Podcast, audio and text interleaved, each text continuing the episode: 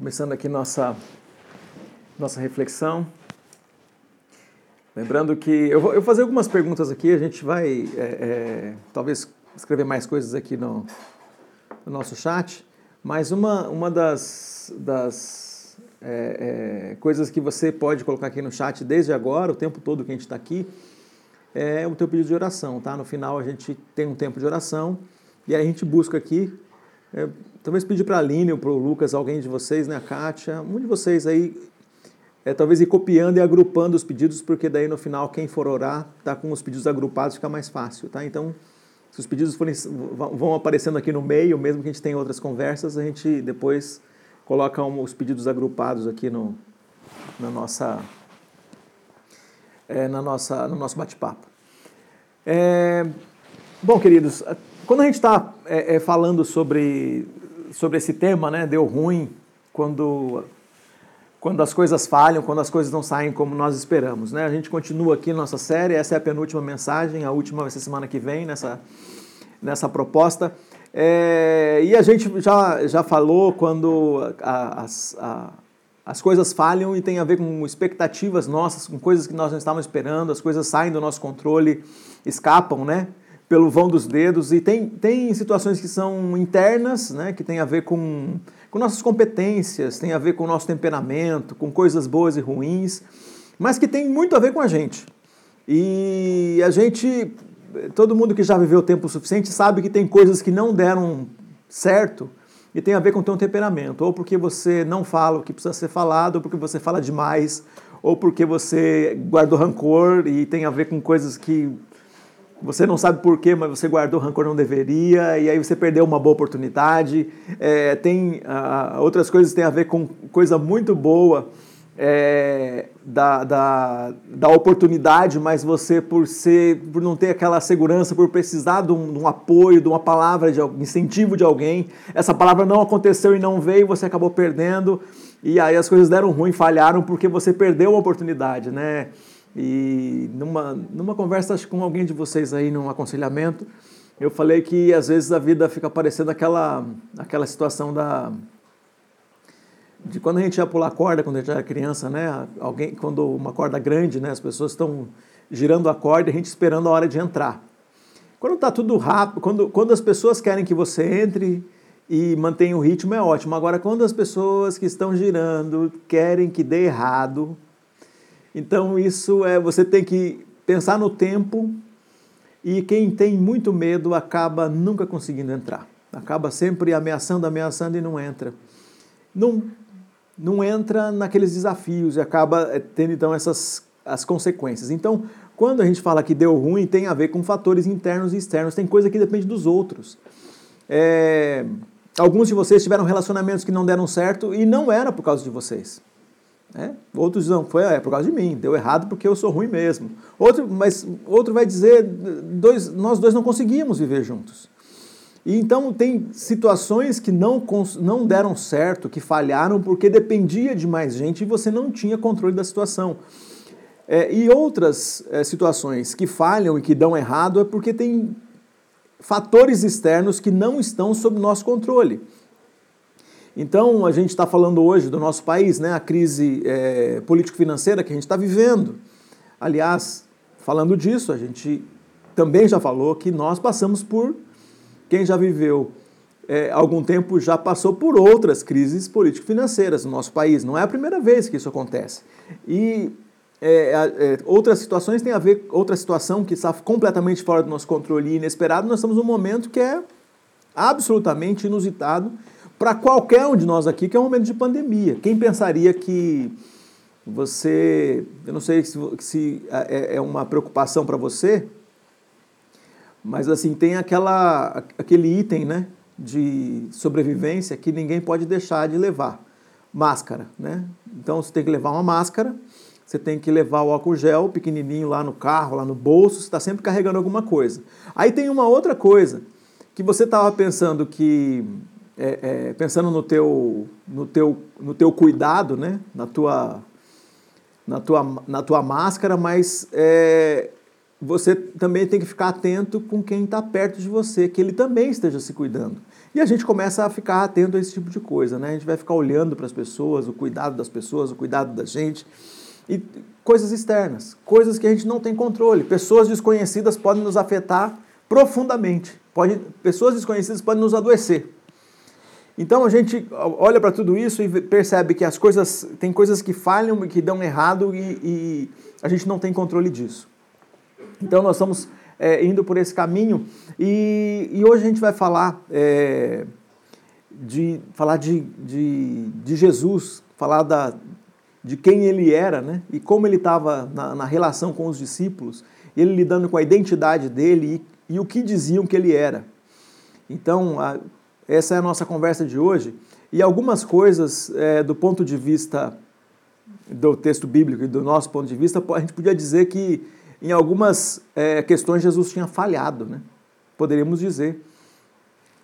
Porque se é do ponto de vista dos outros, ele falhou.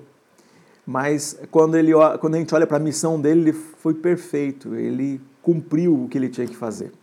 Bom, agora olhando para a gente, Nessa, na, na, construção que a gente tem feito sobre uh, as, as conversas, então, é, é, quando a gente faz uma autodescrição, é, tem uma, uma pergunta que eu faço bastante, que é, introduzindo a, uma mensagem ou uma palestra, fazendo uma, uma conversa no estudo de grupo, eu falo para as pessoas é, descreverem um defeito e uma qualidade. É, dois defeitos e uma qualidade. Na verdade, a, é mais fácil você fazer a qualidade. O defeito sempre é mais difícil porque é, o defeito bate na reputação da gente. Ele bate forte na reputação da gente porque a gente tem que reconhecer para todo mundo algumas coisas que não é tão legal assim. Se você tiver que falar para uma pessoa que está do seu lado, você tiver que falar para sua esposa, para seu esposo, para alguém da sua família, aliás, o defeito você não precisava nem dizer, você podia falar assim: virar para a pessoa que está do seu lado e diz assim: fala um defeito meu, porque agora cada um está em casa, você olha para alguém que está aí junto com você e fala: fala um defeito meu. Tem alguns que estão sozinhos, né? não dá para fazer isso. O Tiago, o Vigato. É, fala, é, é, fala um defeito meu. Os outros poderiam dizer um defeito da gente mais fácil. Mas qualidade, qual é a, a, a nossa qualidade? A gente vai construir a qualidade. A gente aprendeu, a gente aprende, olha que coisa a gente aprendeu e, e, e quando alguém faz uma pergunta dessa para você no, no, numa entrevista de emprego, você tenta buscar um defeito que está perto de uma qualidade, assim, mais próximo que você conseguir. E aí você constrói uma resposta que está perto da qualidade. Então você vai dizer assim, é, é, é, perfeccionista, focado. Aí, não, mas por que, que focado é um defeito? Aí você fala, é que às vezes eu estou tão focado numa coisa que eu esqueço outra. Aí você começa a dar umas conversas dessas, assim, fala, não, não. E você, e eu tenho certeza que você, quando fica pensando lá naquela entrevista de trabalho, você já está numa construção de qual é a pergunta difícil que vai ser feita para você dar uma resposta assim que é que pode ser um gol ou pode ser um quase gol. Você, você toma cuidado para você não falar uma coisa que vai afetar a sua reputação. A gente tem essa construção, a gente é levado a essa construção, a gente tem um, um, um jeito de construir a nossa a, a, a, fala de quem nós somos é, desse jeito. A gente é levado a isso. E a, nesse, nessa construção, então, a gente corre alguns riscos. Então, com isso na sua cabeça, pensando que alguns riscos a gente corre sobre o nosso defeito, nossa reputação. Para isso é importante é, lembrar de, um, de, um, de uma uma coisa que eu ouvi agora, eu, eu, eu tinha. Eu tentei procurar aqui de quem eu ouvi, eu não me lembro, não, não, procurar o nome, não, não achei aqui nas minhas anotações, porque eu ouvi isso outros dias atrás, semanas atrás. Mas ele dizia o seguinte: o que é dito de você não é uma coisa que você devia se preocupar. Primeiro, porque se for verdade, então é verdade e você não deve ficar com raiva da verdade. E segundo, porque se for mentira, é mentira e você não devia ligar para isso porque isso é mentira. Bom, eu acho que a vida é mais complicada do que isso. Né? Se a gente vai pegar essa dualidade, a gente vai ficar muito tranquilo, ninguém ia ficar preocupado com nada do que dizem de quem nós somos. Só que a vida é mais complicada do que isso. De vez em quando a gente está preocupado, sim, com o que dizem sobre o que a gente é, sobre o que a gente faz. E a gente está falando, ah, não é bem isso, e a gente está cheio de respostas para isso. Bom, para tratar essas questões, é, quem ainda não fez, um dia no Cura pela Palavra, você pode participar e a gente vai ajudar você a lidar com quem você é com quem você pensa que é e com quem as pessoas dizem que você é. E você vai poder fazer um enfrentamento disso. Mas uma das coisas que a gente é, que serve como referência para a gente é Jesus. Então nós somos discípulos de Jesus. Jesus é nosso mestre. Nós seguimos Jesus naquilo que ele nos ensina. E tem algumas coisas que a gente pode aprender baseado em, naquilo que ele foi. E aí a, a gente vai olhar para essa, para o exemplo dele e vai saber que tem um caminho para a gente seguir.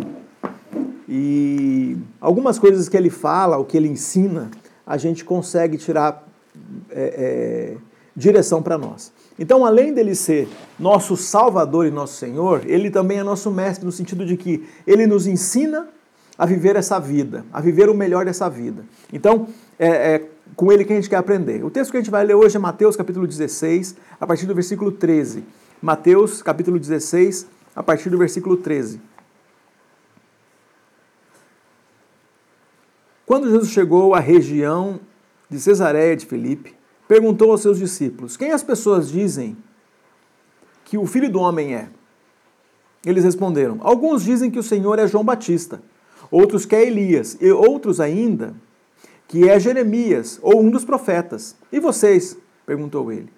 Quem vocês dizem que eu sou? Simão Pedro respondeu: O Senhor é o Cristo, o Filho do Deus vivo. Jesus Cristo disse: Que grande privilégio você teve, Simão, filho de João. Foi meu Pai no céu quem lhe revelou isso. Nenhum ser humano saberia por si só. Agora eu lhe digo que você é Pedro, e sobre essa pedra edificarei a minha igreja, e as forças da morte não conquistarão. Eu lhe darei as chaves do reino dos céus. O que você ligar na terra terá sido ligado no céu, e o que você desligar na terra terá sido desligado no céu. Então advertiu os seus discípulos que não dissessem a ninguém que ele era o Cristo. Bom, primeiro falar uma, um pouco sobre esse texto. É, Jesus está então conversando com os discípulos, e eu acho que ele é aquele, aquela parte do, do mestre. Né? Enfatizei esse, isso na introdução da leitura do texto, essa parte do ser mestre.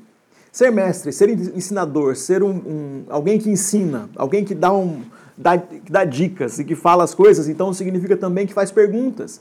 Faz perguntas para aquela turma que está ali com ele. E essa pergunta, quem, é, é, quem dizem que eu sou? Ou a pergunta que eu fiz para vocês, quem é Jesus para você? Quem é Jesus para você? Amor, esperança, Salvador, princípio de todas as coisas, bom, justo, cuidador, Ele é a cura, Jesus é o guia, Jesus é. Bom, estou olhando aqui para todos os. Então, esse é, é Jesus para você. E ele, quando pergunta para os discípulos, quem é, é, estão dizendo que eu sou? E aí eles começam a falar, né? Ah, ele, para alguns aqui você é Jeremias. Para outros você é Elias. Mas por que você é Elias? Elias porque Elias fez milagres e, você, e Jesus também faz milagres. Jeremias, porque ele, ele, ele, ele profetiza, ele, né, ou Jeremias, ou outro, ou algum, ou texto, né, ou um dos profetas, como se fosse é, uma, uma reencarnação dos profetas. Então é porque você fala é, como, como um profeta, então você é algum dos profetas, você é como Jeremias. Fala sobre o futuro, revela, diz coisas sobre o futuro. Ou ainda você fala tão bem e provoca as pessoas ao arrependimento que você parece com João Batista. Que você é João Batista. E começam a dizer isso dele. Bom, o que acontece é assim, é quando a gente tem pouca intimidade com alguém, a gente fala algumas coisas que é, de fato não tem é, é, não é completa a informação que nós temos da pessoa e também não é completa a nossa descrição dessa pessoa. Então, quem tem pouca intimidade com Jesus descreve ele de um jeito ou, ou descreve ele de uma forma que, nesse caso, como a gente está lendo no texto aqui, não é Jesus. Simplesmente não é Jesus. Contém é, informações, ou poderia ser dito que Jesus faz essas coisas baseado no que ele faz, mas essa descrição não descreve quem é Jesus. E aí, Jesus não é João Batista, Jesus não é Jeremias, Jesus não é um dos profetas. Então, pouca intimidade revela um fragmento, talvez, daquilo que Jesus faz. E muita intimidade pode revelar muito. Né, aqui lembrando dos, do, do, de alguns é, encontros de casais que eu já participei, de, de, de, às vezes a gente faz uma dinâmica no, no grupo aqui, da, da, um grupo pequeno, aquela coisa, aquela conversa entre os casais, né? E uma, uma pergunta que é feita para minha esposa e para mim, a mesma pergunta para ver o que, que a gente responde. E, e aí a gente fala uma história engraçada e a gente descreve uma história lá e vê se é a mesma história engraçada que nós dois descrevemos uma, a comida preferida, ou o passeio, ou o sonho, e a, essa descrição eu descrevo sobre ela, ela descreve sobre, escreve sobre mim, nós, e ver se essa, essa tem um, uma conexão, a gente se conhece de verdade. Mas assim, a Adriana conhece muito de mim, ela conhece muito, muito do que penso, do que sei, ela conhece da minha esposa, né? conhece da minha saliva, né? minha esposa. E é, quando, quando a gente está falando disso, falando de intimidade. Agora eu tenho, eu tenho meus irmãos, meus irmãos com quem eu cresci. Eles sabem outras coisas de mim. E eles sabem mais coisas de mim, coisas que de vez em quando a gente se junta para conversar aqui e, e, de repente meus filhos ouvem uma história nova. Minha esposa ouve uma coisa que nunca tinha ouvido, ouve alguma uma, uma parte do que fiz, né? não necessariamente de quem sou, mas uma parte do que fiz. É, os meus amigos, ou aqueles que trabalham comigo, ou as pessoas com quem eu, eu tenho algum projeto, eu tenho desenvolvido alguma coisa, eles podem saber coisas sobre mim.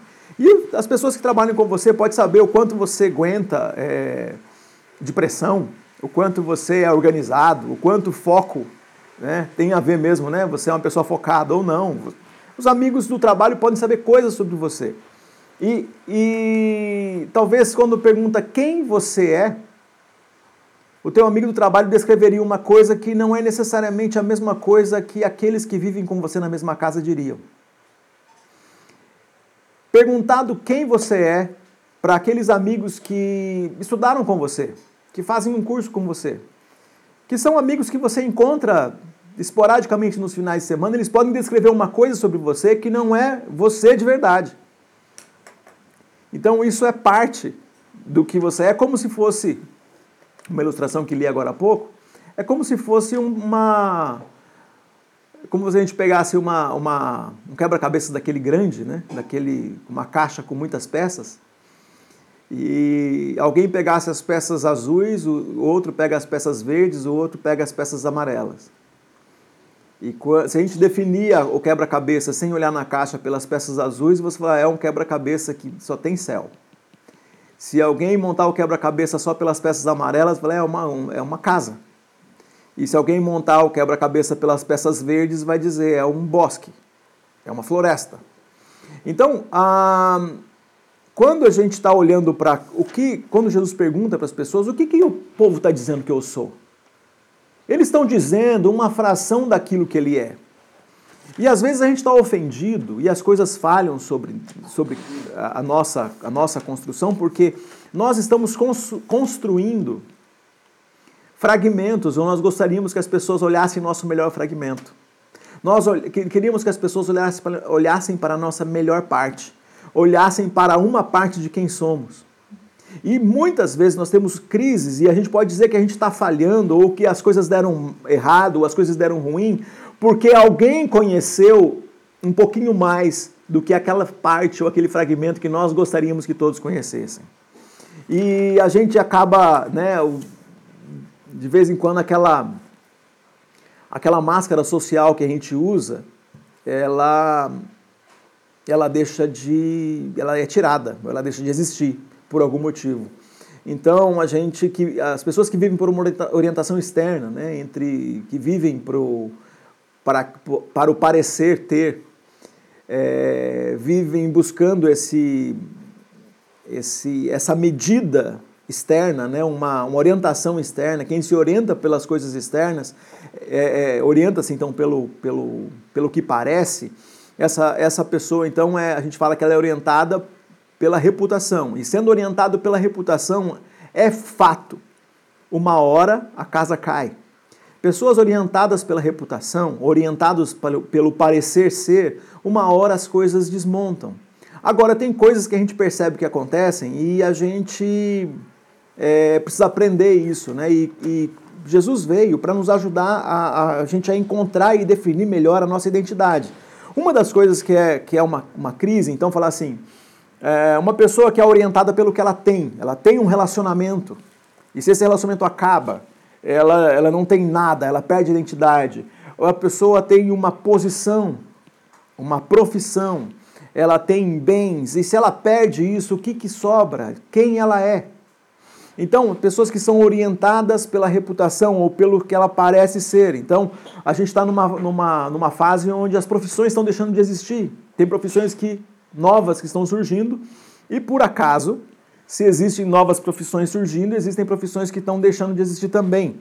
Então tem um montão de gente que perde a identidade, porque ele era. Nada contra essa profissão, tá? Estou só usando como exemplo. Porque ele era torneiro mecânico. Estou usando uma, uma profissão bem simples. Porque ele era um. Ele tinha um tipo de serviço é, e que ele não encontra mais a posição dele. Ele não encontra mais o lugar dele. Ele era. Ele estava trabalhando num, num, como arquivista. E esse, arqui, esse tipo de arquivo não existe mais. Ele estava num tipo de posição que em, algum momento lhe deu profissão e lhe deu identidade. E hoje não dá mais. Falei de, de, de, profissões simples, mas a gente poderia ficar aqui enumerando, e esse não é o objetivo, mas quando a nossa identidade está ligado àquilo que, é, é, que tem a ver com a minha profissão, com uma, uma função que desempenho, eu estou me ligando a, a, a, a algo que pode escapar pelo vão dos dedos e vai dar ruim, e vai falhar, e eu vou sofrer com isso. Por exemplo, por muito tempo na minha vida, eu serei pai. Pai com filhos em casa. Por muito tempo na minha vida, Adriana será mãe, mãe com filhos em casa. Mas ser mãe não pode definir a identidade da Adriana e ser pai não pode definir a minha identidade, ainda que seja um papel que eu desempenhe e goste de fazer. Porque se eu achar que a minha identidade está em ser pai, o dia que os meus filhos deixarem de depender de mim como dependem, ou da, na, na, nossa caminhada eles, eles irem para uma outra fase de vida, eu vou perder a minha identidade, eu vou adoecer, porque eu encontrava nesta função o sentido da minha vida. Nossa identidade está em Cristo, deve estar em Cristo, porque nós somos a imagem e semelhança de Deus. Olha só, e o diabo tenta destruir a imagem e semelhança de Deus em nós. E Cristo resgata, uma vez que ele morreu por nossos pecados, ele resgata a nossa identidade. E uma, uma das, um dos problemas que a gente tá, vem, vai enfrentando é a situação onde nós vamos trabalhando para construir reputação e o medo que vem disso. E se eu perder meu trabalho? E se eu perder meu sustento? E se eu perder meu casamento. E a gente pode né, ter que redefinir identidade. O que é redefinir identidade? Né, você vai colocar lá no seu documento, infelizmente aconteceu com muitas pessoas, com a minha mãe, por exemplo. Eu me lembro dela falando que é, é, como foi difícil para ela ter que escrever no documento que ela não era mais casada, era viúva. Então, se a identidade dela estivesse definida pelo casamento, ela, olha que dor.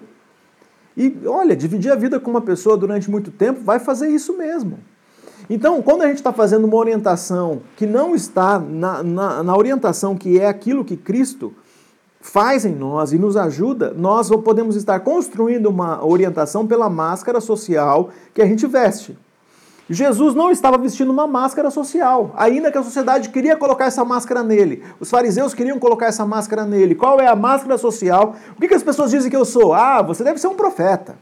Você é um dos profetas. Você deve ser Elias, faz milagre é Elias. Então, as pessoas começam a fazer uma construção social e atribuir a ele alguma coisa que pode ser algo que ele faça, pode ter alguma ligação com aquilo que você faz mas aquilo não era Jesus. Quem era Jesus? Ele era o Cristo, Filho do Deus vivo. Né? E é, essa é a resposta. Essa é a resposta de Pedro. Então, quando a gente está olhando para Jesus, a gente vê ele é, tão seguro da sua identidade que ele não tinha problema nenhum com o que diziam que ele era. Ele não fala, vai lá correndo para dizer para o povo que eu não sou Elias, não. Vocês estão enganados, eu não sou isso, não. Eu não sou Elias. Vai lá correndo dizer para as pessoas lá que. É, é... Por quê? Aí ele começa a pensar: o que, que Elias era? Pensa, se, se você conhece um pouco da Bíblia, você sabe quem era Elias. Se você conhece um pouco da palavra, você sabe quais eram as qualidades e os defeitos de Elias. Elias era um cara que, em dado momento, ele ficou deprimido. Ah, vai lá falar pro povo que eu não sou Elias, eu não estou deprimido, eu não sou um cara triste. Vai lá falar para o pessoal que eu não sou Jeremias. Eu não sou Jeremias, porque Jeremias é conhecido como profeta chorão. Eu não sou um cara que fica chorando. Vai lá falar para o povo que eu não sou João Batista. Porque eu não sou um cara que fica gritando no deserto. Em dado momento também falam, pra, falam de Jesus que ele é um comilão e beberrão. Ah, mas é. Bom, aí o que acontece? Quando nós estamos seguros da nossa identidade em Cristo, será dito coisas sobre nós que não tem a ver com a verdade. Então, quando você estiver vivendo para ser um discípulo de Jesus, seguindo Cristo, o Filho de Deus vivo, você deve estar atento a essa situação, sabendo que algumas pessoas pegarão o seu fragmento e querão e vão e desejarão impor como identidade.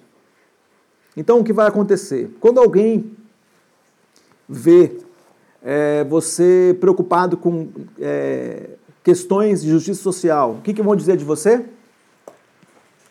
Dizem de mim, e de alguns de vocês talvez, que você é comunista, que você é progressista. Quando vão ouvir você falando sobre Jesus, sobre a Trindade, sobre a suficiência das Escrituras, sobre o Espírito Santo de Deus agindo hoje, agindo agora na gente, sobre a dependência que nós devemos ter sobre Jesus Cristo, sobre aceitá-lo como Senhor e Salvador e tê-lo como, como nosso mestre, dirão da gente que a gente é ortodoxo. Então, a gente vai enfrentar essa, essa situação onde a, a parte, talvez alguém diga, de você, diga coisas sobre você que tem a ver com parte do que você acredita, mas não quem você é. E quando a gente está é, é, seguindo nesse caminho, nós temos que lembrar que quem nos dá a identidade, a identidade de discípulo de Jesus, quem nos dá essa identidade, nós escolhemos ser discípulos de Jesus e quando alguém fala, é, mas você está falhando nisso aqui, você está errando nisso aqui, você tá, é, eu estou no caminho, eu estou na jornada de ser um discípulo de Jesus cada vez melhor. Tem algumas coisas que eu ainda não consigo viver e ser. Eu ainda não consigo ser a figura, viver claramente a figura do bom samaritano, né? Do samaritano apelidado de bom. Eu ainda não consigo, mas eu estou no caminho. Eu estou olhando para as verdades da palavra aqui, tem muitas verdades que eu, que eu já tenho assumido para a minha vida, mas tem algumas coisas que eu ainda estou lidando, eu estou enfrentando, tem coisas que eu ainda não sei como que isso vai se revelar em mim. Eu estou trabalhando, isso é identidade, onde nós podemos dizer a nossa identidade está em Cristo e Ele é nosso mestre. Tem algumas coisas sobre a minha reputação que eu quero abrir mão, mas eu fico incomodado quando falam coisas de mim. Tem coisas que estão dizendo de mim, é verdade, mas do jeito que está sendo falado, me incomoda demais. Dizer isso, reconhecer isso, vai nos ajudar a enfrentar essa vida e andar nessa vida com, com, com vigor. E vai nos ajudar a re responder para os nossos amigos, a responder nas nossas relações. Não como quem responde uma resposta bonita para uma entrevista de RH. Vai ser a, a resposta, é, não aquela resposta né, que como é que Deus, né, a gente falou aqui, é, o que é Jesus para você? Como que Jesus, amor, ou como que Jesus, é, é, Salvador, Jesus, esperança, como que ele age com, em quem você é?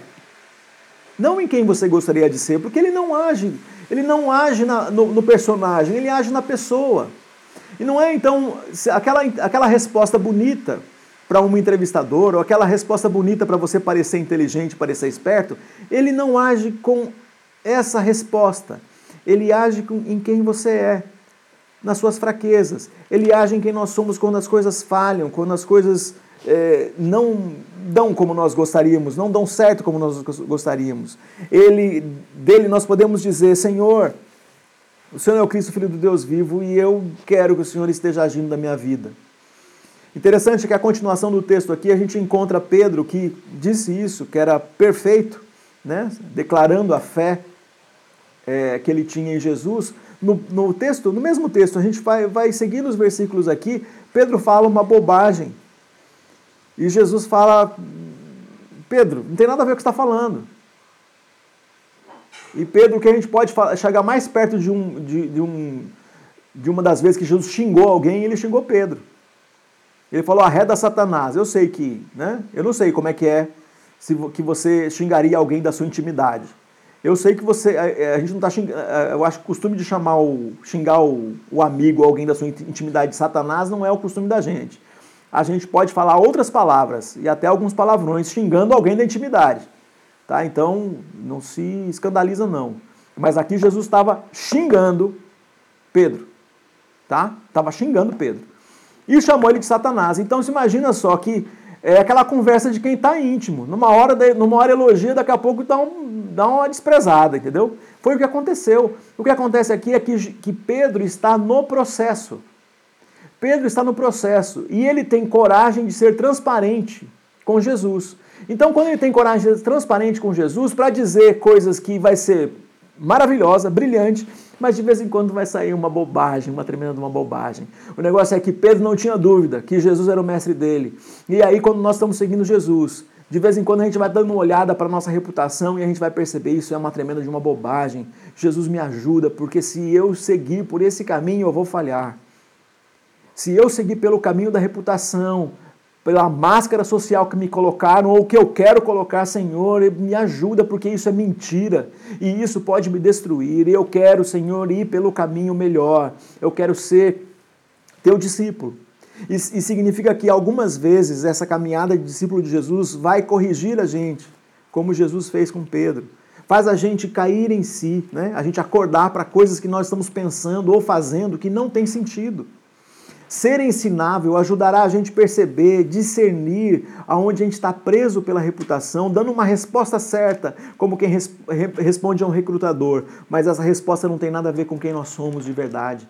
Então, diante de Cristo, diante desse amor, diante de Cristo Salvador, diante da esperança, do princípio de todas as coisas, diante desse que é todo poderoso, que é paz, é cura, desse que dá todo cuidado, diante dele nós não precisamos ter medo, porque ele, o nosso Senhor, ele vem e age sobre as nossas vidas. O que nós nunca podemos deixar de fazer é ter coragem de cair de joelhos e reconhecer: Tu és o Cristo, o Filho do Deus vivo, e eu não quero depender do que as pessoas dizem sobre mim.